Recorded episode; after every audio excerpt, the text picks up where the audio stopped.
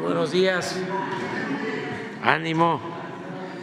Pues eh, vamos hoy, como todos los miércoles, a informar sobre quién es quién en las mentiras de la semana, pero tenemos algo muy especial que nos da muchísimo gusto. Están aquí los representantes del sector obrero y del sector empresarial. Son bienvenidos porque se va a dar a conocer eh, formalmente lo de el incremento al salario mínimo, cómo se llegó a este acuerdo que es algo verdaderamente importante, histórico, es un eh, acuerdo, un consenso del el sector obrero, del sector empresarial y del sector público. Y esto va a ayudar mucho a millones de trabajadores. Es una muy buena noticia, sobre todo porque se logró por consenso, es decir, hay un acuerdo. Yo les agradezco mucho a los representantes del sector obrero, a los representantes del sector empresarial que se pusieron de acuerdo y se logró este incremento. Entonces, si les parece, empezamos con el quién es quién en las mentiras y luego, eh, pues el secretario del Trabajo, el maestro Marat Bolaños López, va a hacer la exposición y luego escuchamos a los representantes del sector obrero y del sector empresarial. Eh, Marat, eh, secretario del Trabajo, ha hecho una labor de primer orden en la Secretaría del Trabajo y esta es una, una muestra, una prueba de eh, precisamente su trabajo.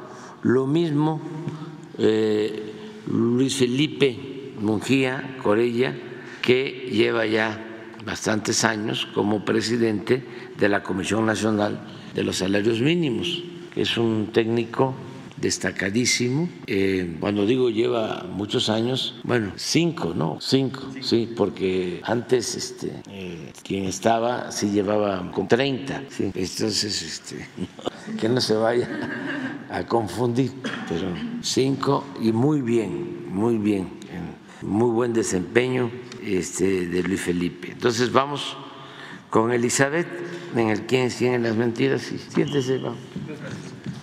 Con su permiso, señor presidente, ¿cómo están? Buenos días a todas, a todos. Esta es la sección Quiénes quieren las mentiras de la semana, hoy 6 de diciembre del año 2023 y vamos a iniciar. El Heraldo publica nota falsa sobre bono del ISTE. El pasado 23 de noviembre circuló ampliamente una nota del Heraldo de México con el título ISTE confirma el otorgamiento de bono anual para jubilados. ¿Cuándo se realizará el pago extra de 5 mil pesos? Eso es lo que dice la nota del Heraldo, en la que se asegura que el instituto planeaba entregar un bono a sus afiliados por un monto de 5 mil pesos, lo cual es falso. La intención de este tipo de notas es engañar a los lectores y generar inquietud y malestar entre la gente que no recibirá nada porque es mentira, mentira el dinero extra anunciado por el Heraldo. Con muy mala fe, hay que decirlo, el Heraldo publica que el ISTE, vamos a citar la nota del Heraldo, ratificó la implementación de este incentivo económico a determinados receptores de la pensión del ISTE, por lo que con esta noticia los trabajadores mexicanos podrán concluir este año 2023 no solo con la totalidad de su pensión, sino también con un apoyo económico que ya comenzó a dispersarse desde este mes de noviembre en algunos estados. Hasta aquí la nota del Heraldo. Ay, como ven, vale la pena que nos detengamos un poco. El Heraldo miente cuando dice que el ISTE ratificó la entrega del bono, pero luego vuelve a mentir para crear insidia entre los pensionados y jubilados porque afirma que les será entregado solo a determinados beneficiarios de la pensión del ISTE y para aumentar la expectativa entre ellos, inventa que ya comenzó a dispersarse en algunos estados. Tres mentiras, tres pero con una sola intención perversa. Al respecto, el Instituto de Seguridad y Servicios Sociales de los Trabajadores del Estado, el ISTE, dijo que no era verdad y desmintió esta entrega del bono a pensionados y jubilados. En cambio, sí informó que el pasado 15 de noviembre de 2023 se pagó la primera parte del aguinaldo para sus derechohabientes y que el próximo 2 de enero de 2024 se realizará el pago de la segunda parte del aguinaldo. Así se las gastan. Pero si creen que aquí acaba, pues es temporada y vamos con otra nota de aguinaldos. Es falso que Pemex registre atraso en el pago de aguinaldos. El pasado 29 de noviembre circuló un supuesto comunicado de Petróleos Mexicanos anunciando el atraso en el pago del aguinaldo a sus trabajadores. Esta información es falsa. Aunque circuló por miles de grupos de WhatsApp y dirigidos al personal de Pemex, y como siempre, no faltó el comunicador que hizo eco de esta mentira. Vamos a ver. El caricaturista Antonio García Nieto, fiel opositor al gobierno de la Cuarta Transformación, lo hemos visto en varias ocasiones en esta sección, publicó en su cuenta de ex el siguiente mensaje y por supuesto no revisó la autenticidad. Vamos a leer lo que dice Antonio García Nieto a través de su cuenta de ex se van a robar los aguinaldos de los trabajadores de Pemex y como en el, en el caso de la ayuda de los damnificados del terremoto del 2017 que organizó López Obrador, esa lana servirá para la campaña y para robársela. ¿Cuál es su fuente? Pues decimos es la fuente de los deseos, porque hasta parece impresionante el nivel al que pueden llegar ciertos personajes y periodistas de la oposición, quienes solo se dedican a atacar sin fundamento. Pemex, por su parte, informó que el aguinaldo será entregado a sus trabajadores en tiempo y forma e invitó tanto al personal como a los ciudadanos a informarse vía, eh, por vías oficiales para evitar caer en este tipo de noticias falsas. Bueno, hasta aquí las notas sobre los aguinaldos. No, eh, quizás haya más porque ya saben que es temporada, pero vamos con la siguiente. Y dale, vuelven a mentir con la salud del presidente. El 1 de diciembre fue inaugurado por el presidente Andrés Manuel López Obrador el aeropuerto de Tulum, Felipe Carrillo Puerto, en Quintana Roo. Algunos de ustedes eh, tuvieron la oportunidad de asistir.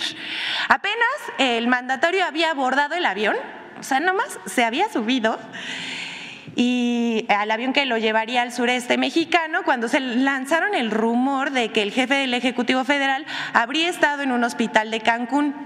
O sea, primero, pues la teletransportación pues no es posible y pues apenas estaba subiendo, no había llegado, pero según ya estaba en un hospital de Cancún. Vamos a decirlo, esto es absolutamente falso.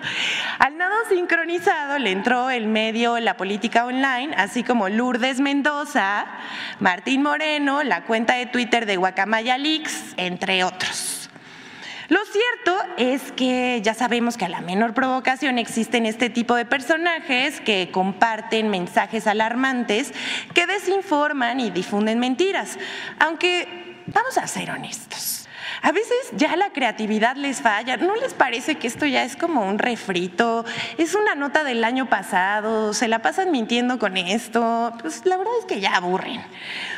Como todos lo vimos, el presidente López Obrador llegó sin contratiempos a la inauguración del aeropuerto de Tulum, Felipe Carrillo Puerto acompañado de su esposa, la doctora Beatriz Gutiérrez Müller, a quien le mandamos un saludo, quien, por cierto, escribió eh, en su cuenta de Instagram La Pifia y de manera irónica escribió algo que la verdad es que nos dio mucha risa. Dice, hay mucho movimiento en el aeropuerto de Tulum.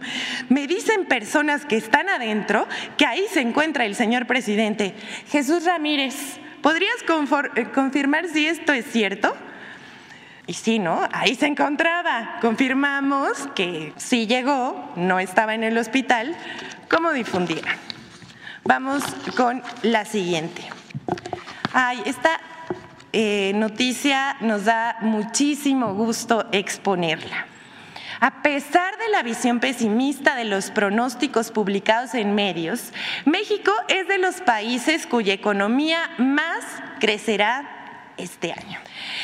Porque se trata de un, bueno, esta nota, eh, más bien vamos a presentar una cobertura mediática de un pronóstico que fue ampliamente difundido en medios de comunicación desde finales de 2022 y principios de 2023. Por ejemplo, el Fondo Monetario Internacional aseguró que México crecería en 2023 1.7 del Producto Interno Bruto. Y las calificadoras y los analistas, así como los medios de comunicación, reforzaron la difusión de esta visión pesimista. Ya saben, todo lo que pegue van a publicarlo. La CEPAL se fue más abajo y pronosticó que México, la segunda economía regional, avanzaría solamente 1.1% para este año. Todos al unísono decretaron el mal desempeño de la economía producto de la mala política del gobierno. Esto es lo que decían. Al nado sincronizado, otro nado sincronizado, de la percepción mediática le entraron Forbes, el Universal, Excelsior, el Financiero, Animal Político, el Universal, Reforma, el Latinos de Loret, Expansión, Televisa, Fortuna y Poder, Debate, entre muchos otros. Ay, pero ¿qué creen? ¿Qué creen? Les fallaron los pronósticos. Buenas noticias para México y malas noticias para sus malquerientes, para nuestros malquerientes, los malquerientes de la Cuarta Transformación y del presidente Andrés Manuel López Obrador. Hoy todos han mejorado los pronósticos de crecimiento económico para México en 2023. Veamos, Modis mejoró su proyección de que la economía crecerá de 3.3% a 3.5%. El Banco de México calcula de 3 a 3.3%, el Fondo Monetario Internacional de 2.6% a 3.2%, la OCDE de 2.6% a 3.3% del Producto Interno Bruto. En fin, vamos requete bien. Solo miremos la, la, comparación del crecimiento económico de otros países. Vamos a México, a mucha honra, la verdad. Qué buena noticia para México. Por último, les vamos a compartir la colaboración con Infodemia que aborda recientes noticias falsas publicadas sobre Acapulco. Vamos a verla.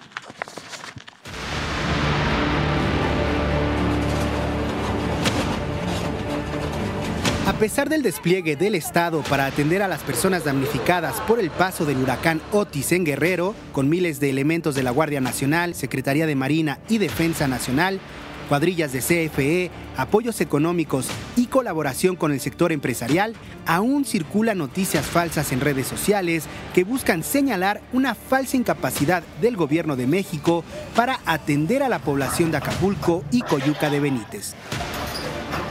1 falso saqueo de enseres electrodomésticos en una bodega del bienestar en Acapulco. La Secretaría de Seguridad Pública del Estado de Guerrero desmintió que se haya registrado un saqueo en la bodega del bienestar. Además, informó que las instalaciones, los enseres domésticos y ayudas destinadas a los afectados por el huracán Otis se encuentran seguras y bajo estricta vigilancia. 2. Falso que el gobierno de Acapulco venda material de construcción a bajo costo. Luego del paso del huracán Otis, supuestos gestores de apoyos con documentos apócrifos del Ayuntamiento de Acapulco ofrecieron a personas damnificadas la posibilidad de adquirir cemento, varilla y un tinaco a bajo costo, a cambio de entregar por adelantado una suma de dinero. La presidenta municipal de Acapulco, Abelina López Rodríguez, desmintió que el gobierno municipal venda material de construcción y tinacos a bajo costo, como refiere el documento apócrifo. La alcaldesa exhortó a la población a evitar entregar dinero en efectivo a cambio de supuestos artículos de construcción y agregó que la Fiscalía General del Estado de Guerrero realizará la investigación correspondiente para identificar a los responsables del presunto delito de fraude. 3 falso que el gobierno de Acapulco organizó un baile tras el paso del huracán Otis. Un medio de circulación nacional publicó una nota titulada Damnificados critican a alcaldesa de Acapulco por organizar baile. Queremos comida, no un circo. La cual refiere que habitantes de Acapulco realizaron críticas contra la alcaldesa morenista por organizar un baile en lugar de realizar labores de limpieza y vigilancia. La presidenta municipal de Acapulco, Abelina López Rodríguez, desmintió que su administración haya organizado un baile después del paso del huracán Otis la alcaldesa aclaró que dicho evento fue organizado por músicos acapulqueños con motivo de su día. Infodem. Ay, lo que hay que ver. Es cuanto, señor presidente. Buenos días a todos. Muy bien, con su permiso, señor presidente. Como usted ya había informado hace unos días al pueblo de México, en esta ocasión me complace compartir información relativa al incremento del salario mínimo que fue aprobado el primero de diciembre en el seno de la Comisión Nacional de Salarios Mínimos, la CONASAMI. Esto, un acuerdo logrado de manera unánime por las y los trabajadores, los empresarios y el gobierno, lo cual implica un incremento del 20% a partir del primero de enero de 2024.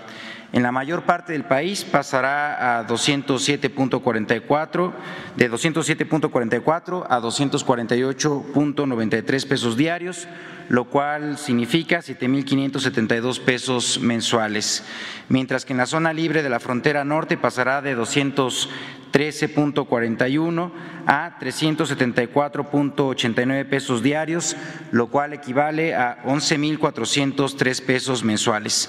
Aumentaron también un 20% los salarios mínimos profesionales. Con esto se cumple el compromiso establecido por el presidente Andrés Manuel López Obrador de aumentar el salario mínimo aquí ya a doble a nivel nacional y al triple en la zona libre de la frontera norte en términos reales. En esta tabla podemos ver cómo eh, llegamos al gobierno con un salario eh, mínimo nacional de 88.36 pesos y como ya mencionamos, para el 2024 tendremos un salario de 249 pesos y 275 pesos en el caso de la zona libre de la frontera en términos eh, redondos. Eh, en esta gráfica, en la siguiente, por favor, eh, se puede observar el valor del salario mínimo en términos reales durante los últimos 35 años, esto en pesos estimados al cierre del 2024. Con la aprobación del incremento del 20%, se habrá logrado una recuperación salarial del 110% al cierre de 2024 con respecto al año 2018. Durante muchos años nos dijeron la teoría económica y los expertos que incrementar el salario mínimo traería inflación y pérdida de empleo, pero los resultados demuestran todo lo contrario, pues hoy son más ya de 22.4 millones de empleos registrados formalmente en el IMSS. Durante su administración, señor presidente, hemos tenido seis incrementos salariales y nos complace muchísimo con esto haber contribuido a la reducción de la pobreza en 5.1 millones de personas, empujados también por su política salarial. También comentar en la siguiente, pues que en esta gráfica podemos identificar que el salario mínimo de la zona libre de la frontera norte ha eh, superado ya su máximo histórico de poder adquisitivo que fue alcanzado en 1976 y bueno, pues aquí podemos observar claramente cómo se ha fortalecido el salario mínimo durante su administración. Y finalmente, para poder eh, dar algunos de los ejemplos, cuando empezó el actual gobierno, el salario mínimo alcanzaba para comprar 3.1 kilos de frijol, 3.2 kilos de huevo y 6 kilos de tortillas solamente. Con el incremento del 20% es para el año 2024 se podrán comprar 5.3 eh, kilos de frijol, 5.9 kilos de huevo y 12 kilos de tortilla, prácticamente el doble. Esta estimación es justamente con base en los precios del mes de octubre del año 2023 y es simplemente una manera para poder ejemplificar el avance del poder de compra que ha tenido el salario mínimo. Finalmente, quisiera agradecer, como ya mencionó también el presidente, al eh, presidente de la Comisión Nacional de Salarios Mínimos y a todo el equipo, Luis Munguía, por estar eh, pues muy pendiente de todo este eh, esta discusión y acuerdo. Y fundamentalmente agradecer así al sector empleador y al sector de las y los trabajadores que forman parte de la CONASAMI, porque como siempre mostraron una eh, grandiosa disposición al diálogo, a la construcción de los acuerdos y para así avanzar en un incremento del 20% con el cual hemos hecho ya historia.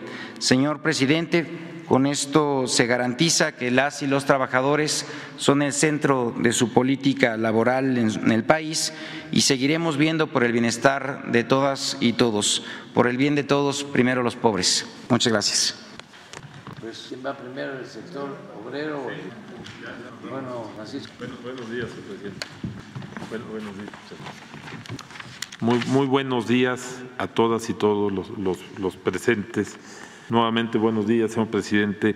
Pues muy brevemente quisiera ratificar el compromiso del sector empresarial por mejorar el ingreso de las y los trabajadores mexicanos con este incremento del 20% al salario mínimo.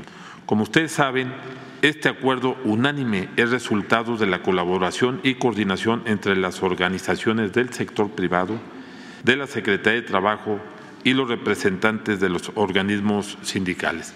En la CONASAMI, que es la Comisión de Salarios Mínimos, con, el titular, con Luis Murguía, tuvimos pues ahí varias reuniones, varias, reuniones, este, que fue una reunión tripartita con, el sector de los, trabajadores para llegar este, a este acuerdo.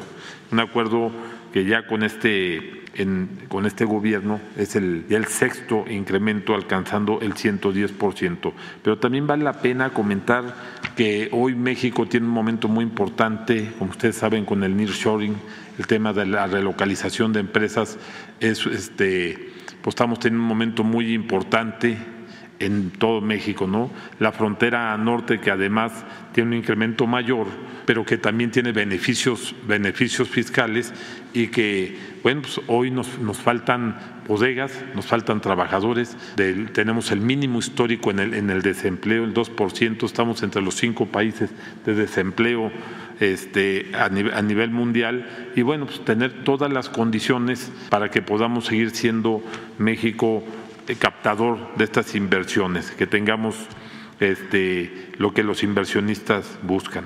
Este incremento que habrá de entrar en vigor el primero de enero del 2024 establece un salario mínimo general de 374.89 pesos diarios en la sola zona libre de la frontera norte y de 248.93 pesos diarios, como lo decía el secretario este, Marat, sector del trabajo para el resto del país. El sector privado estamos seguros que en este aumento habrá de traer cambios significativos en la calidad de la vida y el poder adquisitivo de las y los, los mexicanos. Es por ello que el Consejo Coordinador Empresarial y los organismos que lo integran reiteramos nuestra disposición de diálogo, siempre con todos los sectores alcanzar consensos en beneficios de las familias mexicanas.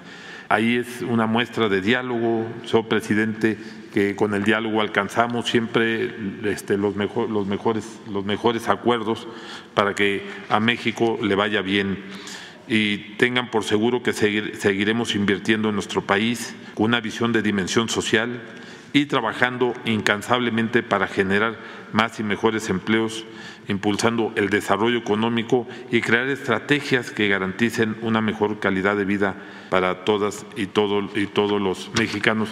Y para cerrar, pues comentar que gracias a esta armonía que existe con el sector público, el sector de los trabajadores, hoy nada más tenemos tres huelgas. En un México que, que estamos ocupando ahorita el séptimo lugar a nivel mundial de, en inversión, tenemos solamente tres huelgas que además son que se pueden, se pueden resolver rápidamente. De hecho, de otra manera, casi estamos en cero huelgas, eso creo que es de, presumirse gracias a la armonía entre, entre los sectores y el, y el diálogo que hay. Muchísimas gracias, muchas gracias, presidente. Muy buenos días y muchas gracias, señor presidente, por recibirnos en esta eh, reunión matutina que tiene todos los días y que nos informa a los mexicanos. En primer lugar, recibe usted un saludo y un reconocimiento de don Carlos Aceves del Olmo, quien está muy este, comprometido con usted por el saludo que le hizo favor de llegar, hacerle llegar el día primero en la apertura del aeropuerto de Tulum. La CONASAMI, por parte de los trabajadores, lo formamos un conglomerado de 24 organizaciones sindicales muy representativas en el país. No las menciono porque me llevaría muchísimo tiempo, pero están sindicatos como el de la UNAM, como el del el del Seguro Social, los sindicatos de los bancos, el CITATIR, el STIR, la Confederación de Trabajadores de México, obviamente, mi casa, este, los harineros, los textileros, los azucareros, los petroquímicos, la CFE, en fin, me quedo con, con algunos y espero que mis compañeros me disculpen en aras del tiempo. La realidad es que estamos muy reconocidos todos, todo el sector obrero con usted, señor presidente, porque este incremento fortalece lo que para nosotros en cuentas rápidas hacemos. Iniciamos 2018 con 88 pesos. Y si hacemos una cuenta rápida, 249 pesos es casi el triple. Y en el caso de la zona norte de la frontera, es 4.3, casi cuatro veces y media lo que se está ganando. Sin duda alguna esto fortalece la economía familiar pero a su vez fortalece también el mercado local, el mercado interno del país que requiere impulsar la macroeconomía. Un grave problema que hemos tenido en el país es que se piensa solo en la macroeconomía y esta no está siendo impulsada por la economía micro, por la economía familiar, que realmente es lo que fortalece y le da vigencia y durabilidad Pensemos muy fácil, para un comerciante pues va a vender más, para un fabricante va a producir más. Y para un productor va a tener más demanda de sus productos si la ciudadanía tiene poder adquisitivo y tiene bienestar. No quiero extenderme, señor, sé que el tiempo es muy corto, pero quiero dejarle con estas palabras el reconocimiento y el agradecimiento de todo el sector obrero la realidad es que para nosotros ha sido una buena administración. No solo hablamos del salario, hablamos de las mejoras en pensiones, hablamos de vacaciones, hablamos de que se terminó con el outsourcing. Recientemente el legislativo aprobó 88 nuevos padecimientos de enfermedades que van a beneficiar mucho a los trabajadores. Teníamos 53 años sin revisar la tabla de enfermedades laborales. 53 años. Y además quedó un candadito. Cada cinco años se tiene que manejar. Todo esto no puede pasar de noche. Agradezco el honor de poder expresar esto como un reconocimiento a su administración sincera y comprometida con su gobierno, señor. Como último, por si fuera poco, nos envió usted en primer lugar, a un extraordinario secretario de Trabajo. Déjeme comentarle que no cerrábamos la negociación y este hombre llegó a las 11 de la noche ahí al seno de la, de la, de la CONASAMI y en conjunto con nuestro apreciado Luis, pues nos, ahora sí que nos hicieron manita de puerco a todos para que, para que firmáramos este pacto. Una última, un último comentario, señor. La verdad que también fue un tino mandar a don Zoé Robledo Aburto al Seguro Social. Ha transformado auténticamente la mayor casa de la seguridad social de todo el país. Sin duda alguna, estamos muy comprometidos y estos incrementos tienen un gran impacto en la seguridad social porque el histórico que tenemos con 22.4 millones de trabajadores y el salario base de cotización se desprende de todo esto. Le ofrezco una disculpa por haberme extendido, pero tenemos mucho que decir los trabajadores. Muchas gracias, señor. Muchas gracias. Muchas gracias. Bueno, pues eh, terminamos la exposición. Me da mucho gusto que estén aquí este, con nosotros. Vamos a, a las preguntas. Empezamos por acá. Es que él, se quedó pendiente ayer.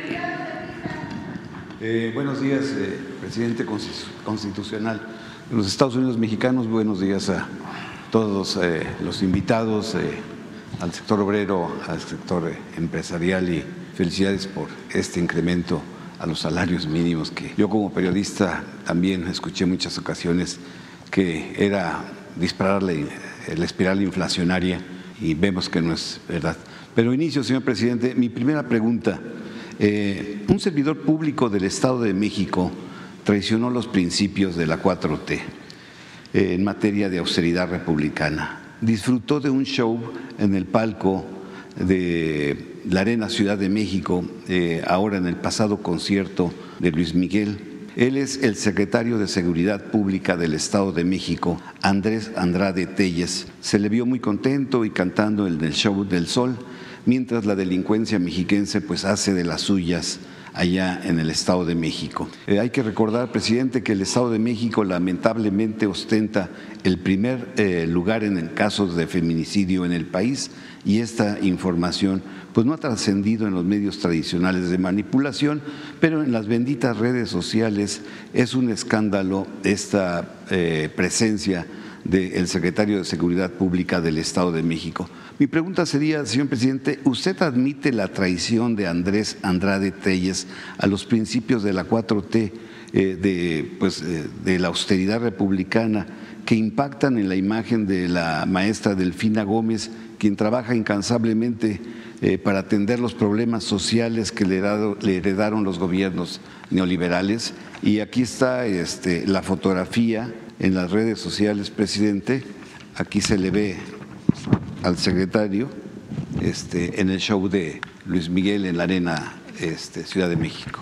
Pues ya este, hiciste la, la denuncia, ya se enteraron este, algunos de que fue al espectáculo el secretario de Seguridad Pública y es un tema que debe pues, eh, corresponder a la gobernadora, la maestra Delfina, que en efecto es una mujer honesta, austera, excepcional.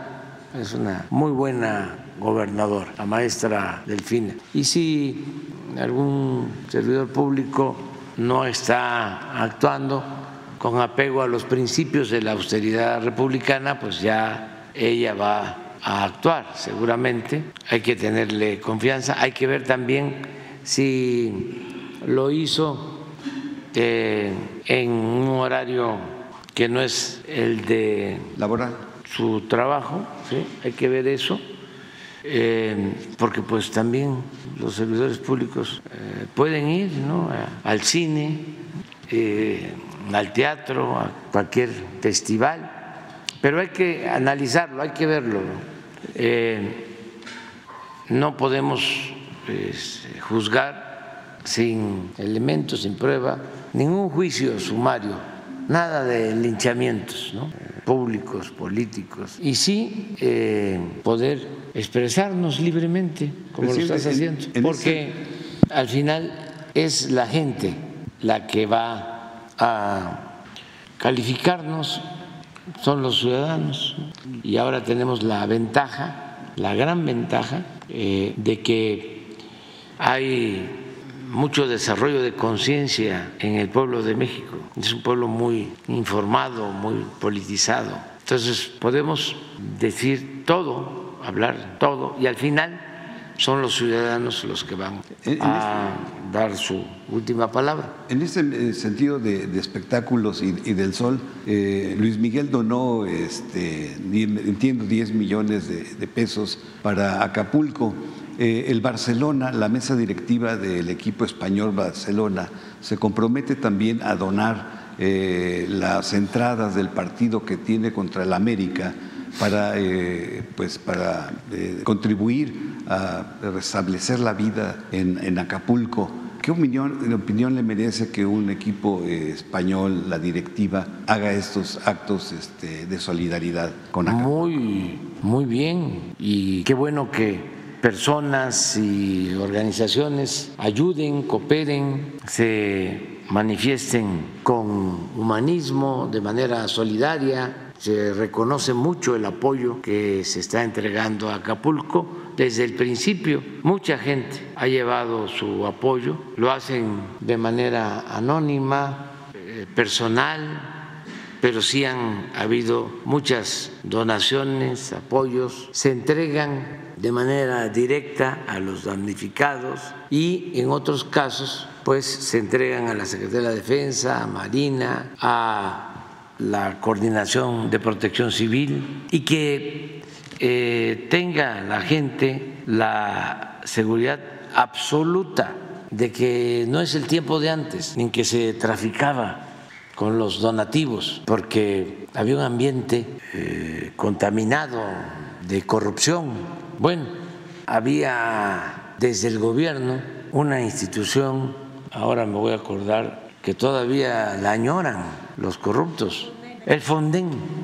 Era un barril sin fondo. Estaban esperando tragedias, eh, creo que dependía de gobernación, y eh, había un grupo selecto de proveedores en espera de eh, tragedias por temblores, por huracanes, por cualquier calamidad, para vender láminas de zinc, para vender colchonetas, de todo, a precios elevadísimos, porque como se trataba de emergencias, no se licitaba nada, se compraba todo sin licitación, al doble, al triple, hacían su agosto. Eso se terminó, eso no existe y no se permite la corrupción. No somos iguales, pues es como lo del pago de impuestos, ¿no? que antes eh, algunos decían, ¿cómo voy a pagar impuestos si se lo roban? Pues no, ahora esas contribuciones se utilizan para el desarrollo del país, no se permite que nadie se robe el dinero del presupuesto y se está haciendo un gobierno austero, no hay un gobierno con lujos, ya no es el tiempo en que los funcionarios que no servidores públicos se dedicaban a vivir colmados de atenciones, de privilegios. Ahora es distinto, completamente. Entonces, qué bien que estas asociaciones están aportando. Yo quiero también comentarles que en el caso de Acapulco hay un plan de reconstrucción que se viene aplicando de acuerdo a lo establecido. Por ejemplo, dijimos del día 29 al día 7, mañana, vamos a entregar a todos los damnificados en sus hogares o en eh, centros de distribución de recursos sus apoyos para la limpieza este, de todos los hogares. Muchos ya se adelantaron, ya limpiaron, pero están recibiendo su apoyo y ya están eh, utilizando ese apoyo para empezar a adquirir materiales para la reconstrucción.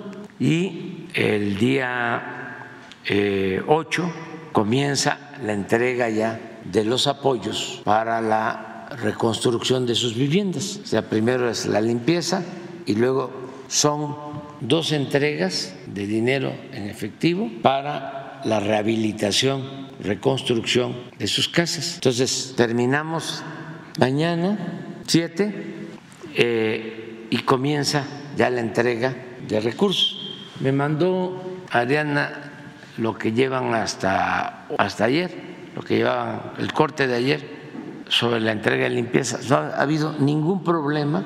Eh, además, como todo es de manera directa, no hay intermediarios, no hay ningún problema. Pues son los que inventan esto de que este, se están vendiendo materiales más baratos, los coyotes que ya no pueden, porque ya se terminó todo eso de que se les daba el dinero las organizaciones y las organizaciones no entregaban el apoyo a la gente. Ahora todo es directo. A ver si tiene Ariana este, el informe, eh, de modo que vamos a continuar. Debemos de llevar entregados nada más para la limpieza de las viviendas como 1.500 millones de pesos, hasta ayer aproximadamente. No sé exactamente el, el monto, pero vamos a seguir. Y Hoy voy para allá, en la tarde, para la evaluación de la búsqueda de los desaparecidos, eh, el trato a los familiares de los que perdieron la vida, eh, lo que tiene que ver con el reparto de despensas, de las canastas básicas. Aquí aprovecho para agradecerle a Francisco y transmitirle a los dueños del las tiendas, este, nuestro agradecimiento porque han mantenido los precios bajos, las grandes tiendas, Walmart, Comercial Mexicana, Chedraui, Soriana, otras que no, no me acuerdo, pero, pero miren, ya son 190 mil apoyos entregados y un, un cobro promedio diario del 97%, o sea, casi todos llegan a los módulos. Ahí sí, es una inversión hasta ahora de 1.480 pesos. El operativo de pago transcurre en calma, bajo la programación establecida de acuerdo a los apellidos, a las letras de los apellidos, día, hora y módulo eh, de bienestar. La población ha respetado el orden establecido. Con la gente no hay problema, es mucho pueblo para tan pocos dirigentes, tan dirigentes este, sin convicciones, sin principios muy oportunistas, sin ética, falsos, pero la gente es lo mejor. El pueblo es el motor del cambio. Pueblo, pueblo, pueblo, pueblo, pueblo, pueblo, pueblo. Bueno, eh, así vamos. Sí, presidente. Eh, no, me presenté, soy su servidor Carlos Pozos de la página web Los Molécula Oficial y el Los Molécula Oficial. Eh, presidente, mi segundo planteamiento tiene que ver con el corredor multimodal, multimodal interoceánico que eh, pues va a convertir a nuestra nación en la nueva fábrica del continente americano. El istmo eh, el corredor del istmo será por donde Estados Unidos pueda equilibrar su balanza comercial, según la proyección del ingeniero Marcos Teurel Cotero. Él es el autor del libro El corredor interoceánico hoy. Eh, nos muestra cifras muy importantes o muy interesantes en donde dice que el corredor multimodal interoceánico eh, pondrá a nuestra nación con el acceso al 80% del mercado global eh, de mercancías y se brindará un ahorro de 4 mil kilómetros por viaje y mayores utilidades para las empresas navieras entre un 8 y un 15% anual. Esto pues es un detonador para eh, nuestro país. La pregunta sería, presidente, ¿considera usted que los proyectos de infraestructura de su administración el Aeropuerto Internacional Felipe Ángeles, el Tren Maya, la refinería Olmeca y el corredor multimodal interoceánico son las obras que permitirán integrar a la, eh, economía eh, social al sureste mexicano, pero sobre todo, que ha sido siempre marginado, pero sobre todo estas obras le dan a los mexicanos el sentido de identidad nacional. Sí, este, bueno, yo creo que se está empezando a pagar una deuda con el sur sureste porque se marginó esta región del país durante muchos años. Es una región que tiene muchos recursos naturales, es donde está el agua, en el sur sureste está el 70% del agua del país, es donde está el petróleo,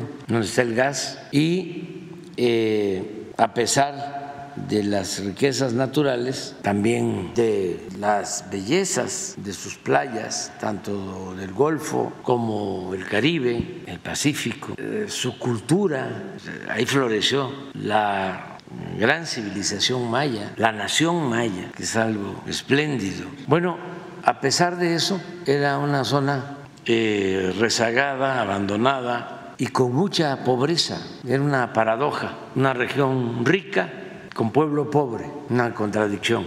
Y aportaba mucho al desarrollo de la nación. Pues nada más, imagínense lo que significó históricamente la venta de petróleo al extranjero Que utilizaba, se utilizaba para este, contar con presupuesto público que llegaba a todo el país. Sin embargo, no regresaba lo suficiente, no se reponía el sureste. Ahora es distinto, ahora hay más inversión pública y está renaciendo el sureste. Hay crecimiento económico y sí eh, va a tener mucho futuro el sur sureste.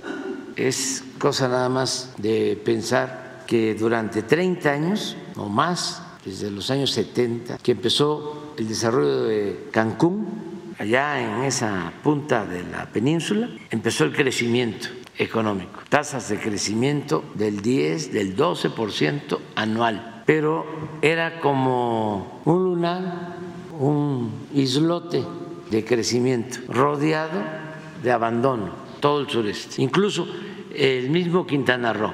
El crecimiento era en el norte de Quintana Roo, pero en el sur de Quintana Roo, pobreza, abandono, lo mismo Yucatán, Campeche, Tabasco, Chiapas, Oaxaca, al grado de que durante el periodo neoliberal mucha gente se fue a vivir a Quintana Roo. Por eso la gente originaria de Quintana Roo ha sido muy solidaria porque le permitió en momentos difíciles a muchos irse a buscar la vida allá a Cancún, luego la Riviera Maya, y ahora pues eh, se está desarrollando toda la región. ¿Qué va a significar esto? Que desde luego se mantiene eh, el agua, todavía por algún tiempo el petróleo, el gas, pero se está impulsando para el futuro, para las nuevas generaciones, la actividad turística con eh, nuestras riquezas arqueológicas excepcionales, con la selva, con la flora, la fauna nativa única. Es el paraíso, es todo un paraíso. Entonces, eso va a atraer a muchos visitantes y esa actividad va a ayudar mucho para la creación de los empleos, para el bienestar de la gente. Entonces ya no solo va a ser el petróleo, sino el turismo. Hay países, Europa, que viven básicamente del turismo. Toda esa región va a ser para el disfrute de la naturaleza, del mar Caribe, Bacalar, la laguna de los siete colores, bueno, tantos lugares bellísimos, eh, Xelha, eh, Calakmul, la ciudad de Campeche, una de las ciudades más bellas de México, ciudad amurallada, Mérida, Chichen Itza, Palenque, la zona arqueológica de Palenque es mm, pues una joya. Antes de irse a, Cuba con Fidel Castro en el Granma, el Che Guevara hizo un viaje a la península y a Palenque. Y estuvo en Palenque y escribió un poema. Ahí se los dejo de tarea, que lo busquen, sobre Palenque. Pero le llamaba el joyal de América. Entonces todo eso lo tenemos. Bueno, con toda esta infraestructura que se está impulsando, pues se les va a garantizar a mucha gente el que pueda eh, tener oportunidades de trabajo, de bienestar. Y luego, en efecto, el istmo, que eh, cuando Porfirio Díaz construyó el ferrocarril del istmo y los puertos de Coatzacoalcos y de Salina Cruz para unir los dos océanos, mismo tiempo que se estaba construyendo el canal de Panamá, pues se terminó incluso el tren del istmo y los puertos antes de que atravesara el primer barco por el canal de Panamá. Sin embargo, pues eh, en ese entonces Asia no tenía el desarrollo de ahora y bastaba con el canal de Panamá y por eso no tuvo el éxito deseado el desarrollo del istmo, la construcción de los puertos, el ferrocarril. Pero ahora son otras circunstancias. El Pacífico ha crecido muchísimo, Asia durante siglos el puerto del Atlántico, del Golfo más importante fue Veracruz, siempre. Y ahora resulta que tiene más movimiento de contenedores, de mercancías, Manzanillo en el Pacífico que Veracruz. De modo que el proyecto del istmo, más han tenido algunas dificultades nuestros hermanos panameños, que les deseamos que les vaya muy bien, porque les ha costado mucho recuperar la soberanía del canal y la soberanía de Panamá, porque eh, imagínense ustedes que se creó el nuevo país, Panamá, por el canal, porque era de interés, sobre todo para los estadounidenses, el canal. Panamá pertenecía a Colombia, se promueve la independencia, pero toda la franja del canal queda eh, dependiendo de Estados Unidos. Es hasta que llega el general Torrijos y el expresidente Carter que se logra un acuerdo para devolverle a Panamá su soberanía en toda la franja del canal. Y ahora son los panameños los que de manera libre, soberana, manejan el canal y eso les permite ingresos, es el principal ingresos, el principal ingreso de Panamá, lo que obtienen por el paso de las embarcaciones. Sin embargo, por la falta de agua, el cambio climático, todo esto que está pasando, han tenido algunas dificultades que esperemos que se resuelvan. Desde que vino aquí el varón de Humboldt, ese científico alemán, eh, decidió que eran tres los mejores pasos.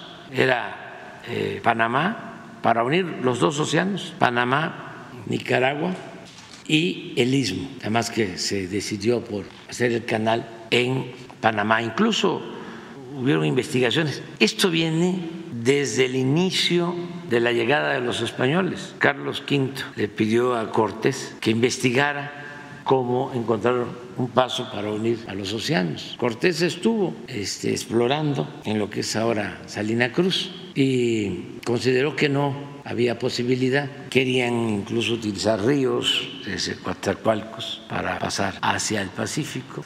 Nosotros retomamos el proyecto, el antiguo proyecto del tren de los puertos, rehabilitamos los puertos, los dos los hizo el contratista predilecto de Porfirio Díaz, Pearson, que era también dueño de la compañía petrolera El Águila, también fue el que hizo el puerto de Veracruz en la época de Porfirio Díaz y desde luego el ferrocarril. Entonces, retomamos el proyecto, estamos modernizando los dos puertos, ya estamos por terminar la ampliación del puerto de Salina Cruz con un rompeolas, a ver si no lo pones, el rompeolas de más de mil metros para darle estabilidad al nuevo puerto que tiene un calado de 24 metros de profundidad para embarcaciones muy grandes. Va a ser uno de los mejores puertos del Pacífico. Y eh, lo mismo en el caso de Coatzacoalcos.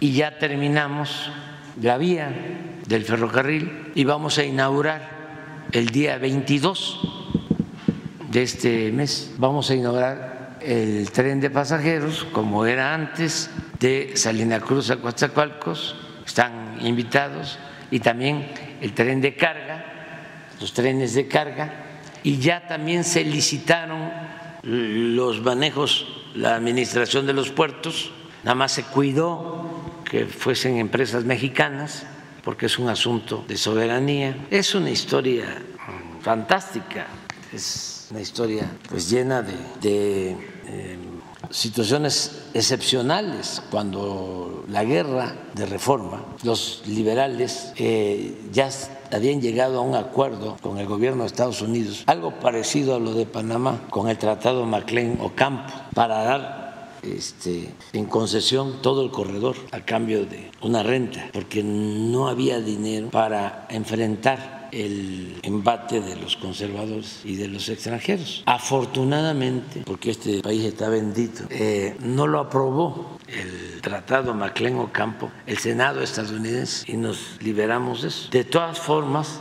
tenemos que cuidar soberanía y es una franja que tiene que ver con nuestra seguridad nacional. Entonces, por eso no puede ser un enclave extranjero y se puso como condición en las licitaciones que fuesen empresas mexicanas las que eh, manejen los dos puertos, el ferrocarril, desde luego, también público, y los polos de desarrollo solo en algunos casos, en uno de los seis que están ya comprometidos, uno es para una empresa de Dinamarca, danesa, que va a producir energías verdes, hidrógeno verde.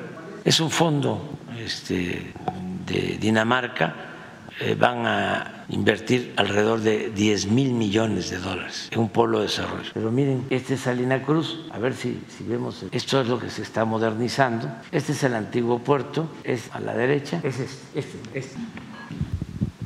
Este rompeolas, que si se, aquí está todavía en la etapa inicial, pero ya llegó a eh, el otro muelle y esto permite que las grandes embarcaciones lleguen aquí sin problema.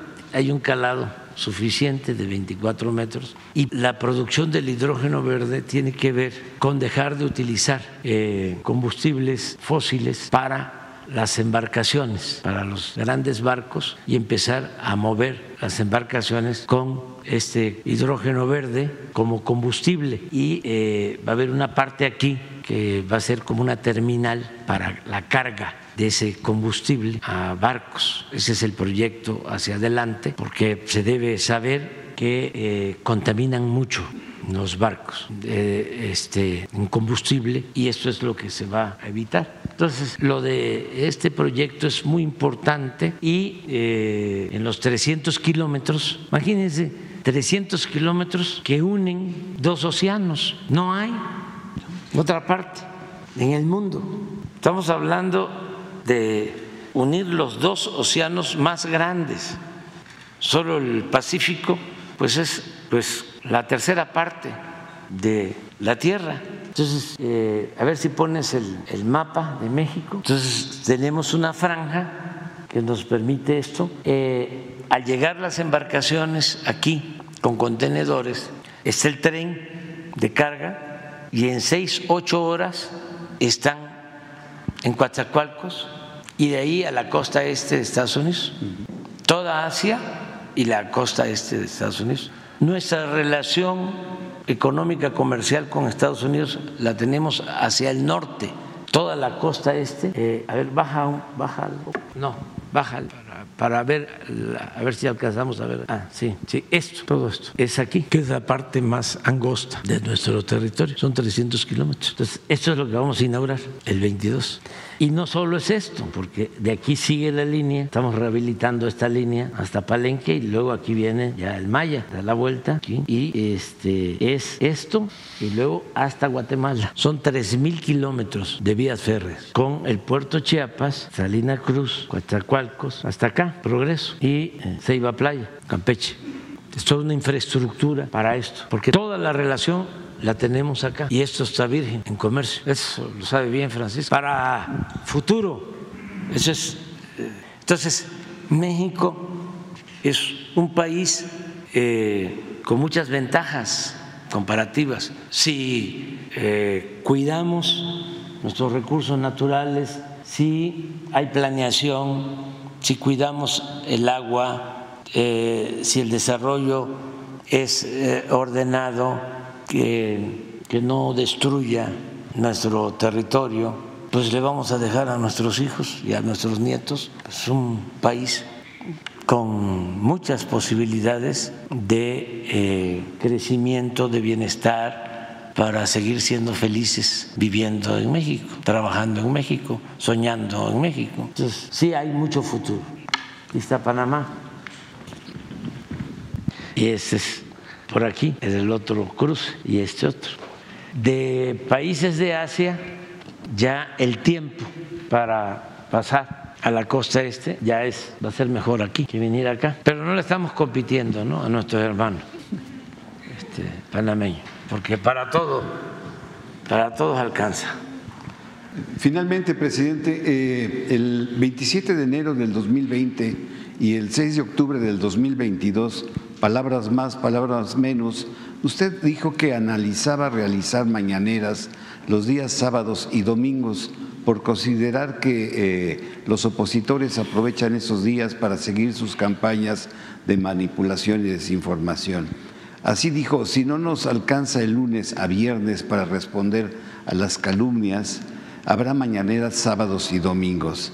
Presidente, se eh, aproxima el 2024 y ante la erupción de campañas negras eh, eh, por, las elecciones del 2024, le pregunto, ¿será enero del 2024 el momento para iniciar las mañaneras los fines de semana?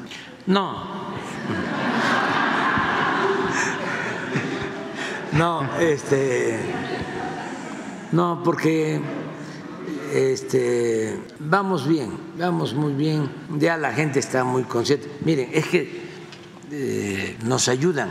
Ahora que estaba Elizabeth eh, en la sección de quién es quién la mentira, no sé si pones lo de lo de Pemex, que el caricaturista, este es nuestro adversario, eh, pero por cualquier cosa, ¿no? Este, sí, mire, no, pero imagínense esto, ¿no? Falsificar todo esto, todo. Y este ¿En qué cabeza cabe? Dice, por medio de la presente se les informa a todos los trabajadores petroleros de nuestra paraestatal, Petróleos Mexicanos Pemex, que el pago del aguinaldo se verá reflejado hasta el día 23 de febrero.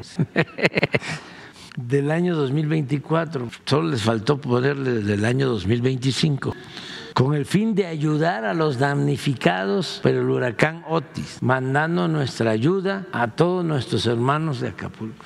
O sea, eh, los trabajadores petroleros, pues primero ya recibieron la parte del aguinaldo que les corresponde o están por recibirlo, pero si leen una cosa así, no se se produce pues una, una rebelión, con, este, además con, con razón, ¿no? Pero muy burdo.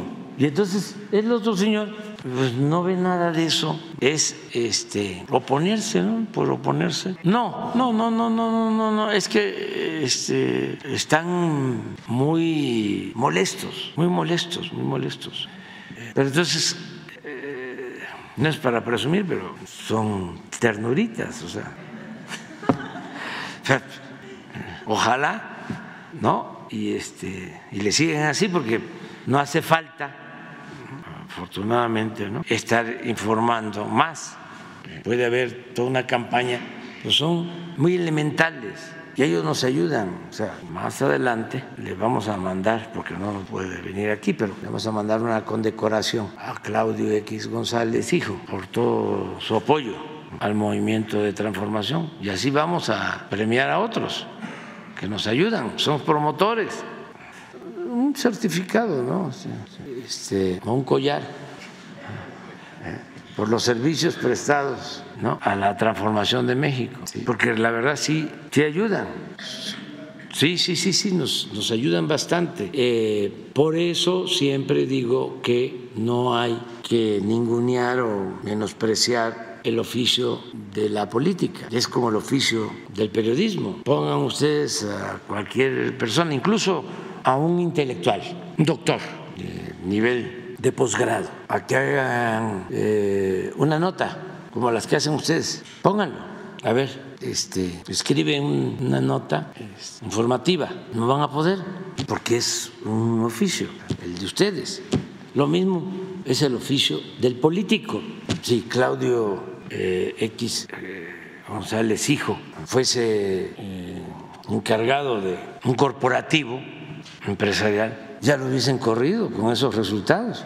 Si se hiciera el símil con lo aportado políticamente, pero está mal para ellos, pero está muy bien para nosotros. Así son las cosas. Entonces sí vamos a hacerle su reconocimiento.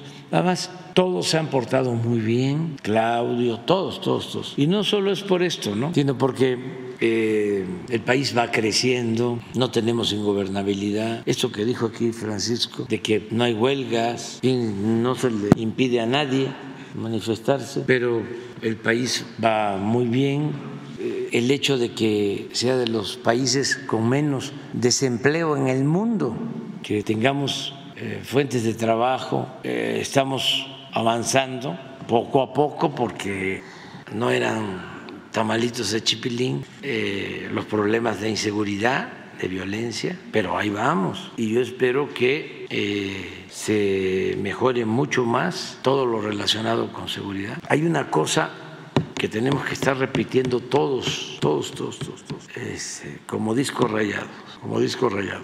Hay que cuidar que no aumente, que no haya crecimiento en el consumo de droga, sobre todo de los químicos. Ahí está la clave de todo. Porque si aumenta el consumo, eh, ya es un problema muy grave de resolver. Ya eh, se convierte en una pandemia una crisis profunda. Esto del consumo, por ejemplo, del fentanilo en Estados Unidos es gravísimo, es grave, grave, grave. Estamos hablando que de fentanilo y de otras sustancias químicas, o por eso, por ese consumo, pierden la vida 100 mil jóvenes cada año. Entonces, eso, enfrentar eh, esa crisis Sí, no es fácil, porque eso tiene que ver con una descomposición social, eso tiene que ver con la soledad, tiene que ver con un vacío, tiene que ver con la falta de felicidad. De ahí la importancia de valorar mucho nuestras costumbres, la importancia de evitar la desintegración de las familias, todo esto que tenemos en México, cuidarlo, porque eso es lo que nos protege acaba de haber un problema lamentable en Guanajuato hace dos días de un asesinato de jóvenes y tuvo que ver con consumo de droga. Entonces, eh, eso que eh, se está combatiendo allá y que no queremos, no queremos que se extienda. O sea, no hay consumo de droga en Oaxaca, no hay consumo de droga en Chiapas. Incluso eh, existe pues consumo, pero no es un problema, o sea, no existe consumo de droga en Yucatán,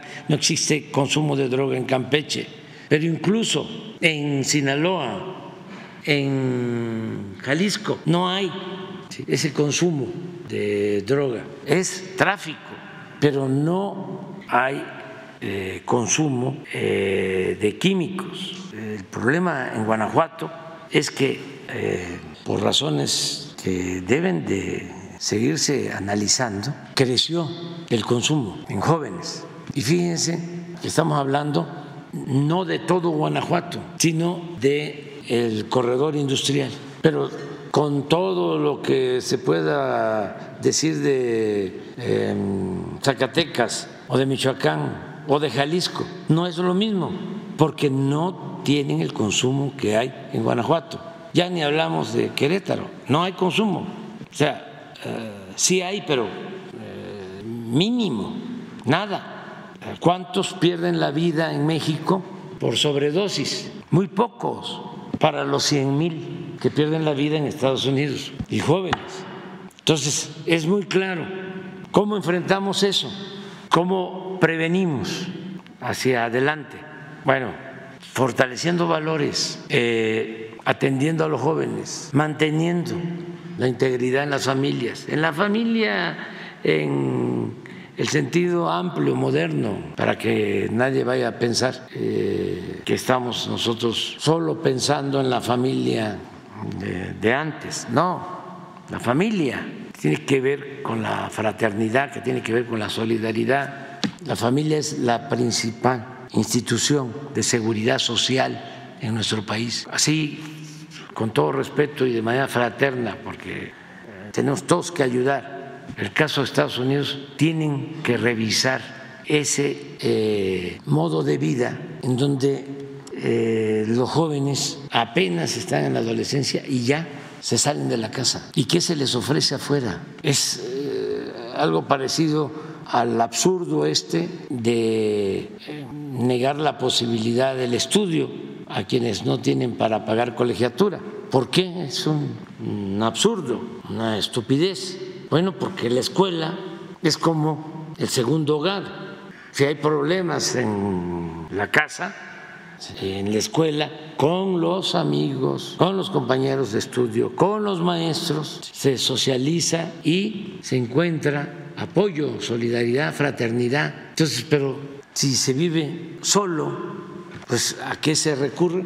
A la droga, pensando que ahí se va a encontrar la felicidad. Y eso, pues es, efímero, eso produce más infelicidad. Eso no resuelve nada, es un callejón sin salida y eh, causa la muerte con la adicción ahora de estas drogas. A los seis meses pierden la vida los jóvenes. Es una situación gravísima. Entonces nosotros tenemos algo, por eso somos potencia porque tenemos una gran reserva de valores culturales, morales, espirituales. En ese sentido somos potencia en el mundo. Eso es lo que nos salva. Nuestras culturas nos han salvado siempre. Entonces hay que estar insistiendo, no al consumo, ayudar en eso eh, y no avergonzarnos de nuestro pasado, de nuestras tradiciones, de nuestras costumbres, de nuestras culturas, de nuestras lenguas. Acabo de estar en Oaxaca y hay creo que 16 eh, lenguas que están vivas pero hay una eh, lengua que se está perdiendo de una etnia, donde cuando fui hace 10 años, pues en 2007, 2008, más, entonces ya tiene más, este, que visité todos los pueblos, fuimos a unas comunidades y ya nada más habían 20 o 25 que hablaban la lengua de esa etnia, de esa cultura, ya iba a desaparecer. Y ahora que fui, este, pregunté, estábamos allá en la Sierra Mazateca, y me dijo Salomón Jara, el gobernador, que ya nada más quedaban cuatro que hablaban los mayores. Entonces ahí le dije, doble beca para los jóvenes y los cuatro ancianos, maestros, y el que tome clases y aprenda la lengua, doble beca, porque nuestro pasado está lleno de valores. Eh, no nos trajeron la civilización como nos han hecho creer los europeos. No quiere decir que todo fue barbarie, pero ya nosotros teníamos de tiempo atrás culturas milenarias, grandes civilizaciones, y por eso el mexicano hasta ahora tiene una idiosincrasia excepcional, por eso somos una potencia. Vayan a Estados Unidos y pregunten quiénes son los mejores trabajadores de la construcción, los mexicanos, y precisamente mixtecos, y lo mismo otomí, y los trabajadores de la construcción del Estado de México, de Hidalgo, son excepcionales. Eso no lo tienen en otras partes. Entonces, cuidar eso, fortalecer nuestros valores, eh, nuestros orígenes y hacer a un lado toda esa eh, supuesta concepción de la civilización y de la modernidad. Todo esto que se sintetiza en que le digan a alguien naco, que viene de Totonaco, del desprecio de quienes construyeron Tajín, nada más. Pero para dominarnos, para someternos, tenían que negar nuestro pasado. Eso no solo se da en México, sino se da en todo el mundo. El que conquista, el que invade, el que coloniza, tiene que negar o tiene que buscar una justificación para llevar a cabo lo que está en el fondo. ¿Qué es lo que está en el fondo? El despojo. ¿Para qué vinieron los europeos? Para buscar oro. ¿Dónde se lleva a cabo la primera fiebre de oro? Pues aquí. entonces, eh, ¿cómo se justifica eso? Pues hablando de que vienen a civilizarnos, porque nosotros éramos unos bárbaros. Y tenemos que tomar en cuenta que fue que somos herederos de un pasado glorioso, de culturas extraordinarias, y porque eso es lo que nos mantiene, eso es lo que nos eh, protege. El ejemplo este que les estoy eh, poniendo sobre lo del consumo de la droga. ¿Es el gobierno? No, el que ha mantenido a raya lo del consumo masivo de droga en México. No, son las organizaciones sociales, no, las culturas en nuestras familias, en nuestros pueblos, porque existen estos valores, se mantienen. Y eso hay que eh, conservarlo, no, no, este, no olvidar, porque imagínense si a nosotros nos eh, azota una pandemia de consumo de droga en nuestros jóvenes. ¿Cómo lo hacemos? ¿Qué, viene asociado con el consumo de la droga?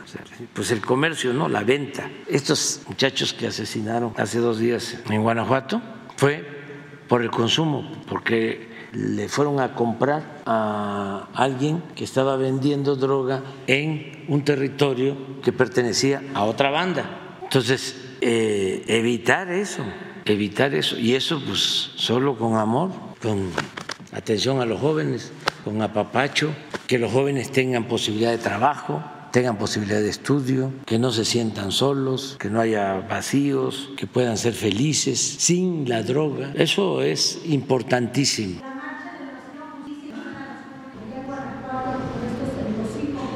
Sí, sí, sí. No, pues este, los familiares están este, expresándose, manifestándose, pero yo creo que hay que ir al fondo eh, siempre hay que ir a las causas, hay que ver qué sucedió ahí, porque esto no es nuevo. ¿Mande? Ayer estuvo aquí el gobernador hablando con la secretaria de Seguridad Pública. Pues lo que sucedió es que este, jóvenes estudiantes incluso de medicina. Este, fueron a unas fiestas a Querétaro y de regreso pasaron creo que... Sí, se quedaron a, Querétaro y luego se, fueron a, hacia... Villagrán. A Villagrán y en algún lugar de esto pasaron. Esto es todavía hipotético, todavía no se tiene toda la investigación, se está investigando. Pasaron a algún lugar supuestamente para la adquisición de, droga, y ahí los asesinaron. Entonces, y eh, hay que ver eso a fondo y también eh, cómo fue que en esta región del país creció el consumo, porque no está así en Aguascalientes, no está así en Querétaro, no está así en Culiacán, no está así en Guadalajara y menos en Mérida y menos en Oaxaca y menos en Tuxtla. O sea, es un asunto que tiene que ver con el consumo y por eso eh, donde tenemos más problemas de consumo es donde hay más homicidios, están relacionados. A mayor consumo, más homicidio. Lo de Guanajuato de homicidios tiene que ver con eso, ese enfrentamiento de bandas por la venta de la droga. Hace meses comentó que incluso se estaba haciendo un estudio, que, las autoridades de la Secretaría de Seguridad estaban levantando una investigación al respecto del consumo, de las bandas, y de hecho anunció que iba a presentar los resultados. ¿Cuándo sería? Porque por lo que usted está planteando suena que está relacionado, ¿no? Sí. A este estudio. Sí.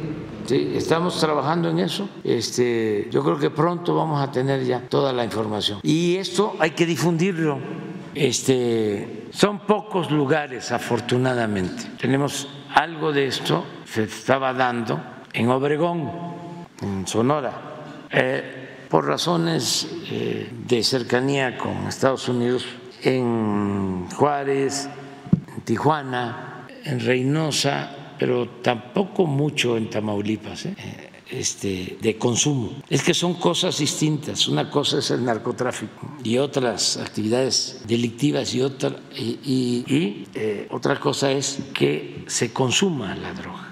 Eh, por ejemplo, sí hay en algunos centros turísticos, porque llegan algunos a drogarse y ahí se vende. Pero todo esto tiene que ser parte de una campaña de información constante, permanente, en las familias, los, los jóvenes, un poco lo que se hizo con los vapeadores, de que este, se prohíben y sin embargo eh, se siguen vendiendo, son muchos intereses, pero pues eh, tenemos que continuar con la campaña en contra de las drogas. ¿Cómo vamos con eso, Jesús?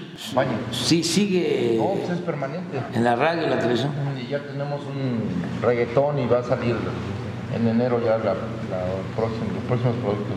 Sí, eso no dejarlo y este, hasta me quiero reunir con los dueños de los medios de, de información. Porque es que eso sí, a lo mejor llegamos a un acuerdo en eso.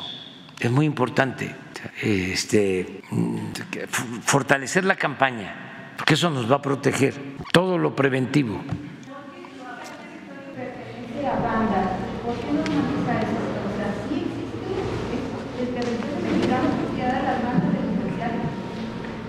Sí, hay lugares en donde este, hay grupos, constantemente se está deteniendo y se les está combatiendo porque no hay impunidad pero existen y es eh, regresando al ejemplo de Estados Unidos, este, pues claro que existe quien distribuye y también combaten, pero sigue existiendo y hay que seguir este, adelante. Pero lo mejor, lo mejor de todo es que no haya consumidores. Lo mejor es alcanzar una sociedad mejor. Eso es lo mejor. Eso es un, puede ser utópico, puede ser un ideal, pero hacia allá tenemos que ir. Y esto tiene que ver con valores y tiene que ver con reconocer de que había de manera deliberada un fomento al clasismo, al racismo, al individualismo, a la búsqueda de lo material, del lujo barato, al consumismo, y eso no lleva a nada bueno. La felicidad es estar bien con uno mismo, estar bien con nuestra conciencia y estar bien con el prójimo. Valores no es triunfar a toda costa, mintiendo, robando, sin escrúpulos morales. Eso es lo que se tiene que seguir atendiendo, una nueva corriente de pensamiento, auspiciarla, porque eso es lo que nos protege. ¿Qué más nos ha protegido en México? ¿Cuál es nuestro blindaje? Nuestro pasado, nuestras culturas. Es lo que nos ha sacado adelante frente a cualquier tipo de calamidades. Ahora mismo, díganme si no es por nuestras culturas en México que no tenemos el consumo de droga que se tiene en Estados Unidos. Díganme, para los que se creen ¿no? de sangre azul, que se dan ínfulas de superioridad, racistas, pues eso es lo que nos ha salvado. Ya voy a a terminar mi libro nuevo. No les va a gustar algunas cosas, pero este, algunos, pero estoy hablando de esto. ¿Qué? ¿De dónde vino la corrupción? ¿De dónde vino la codicia? ¿De dónde vino, se fomentó el individualismo? Está interesante, son buenos temas. Vámonos a desayunar ya.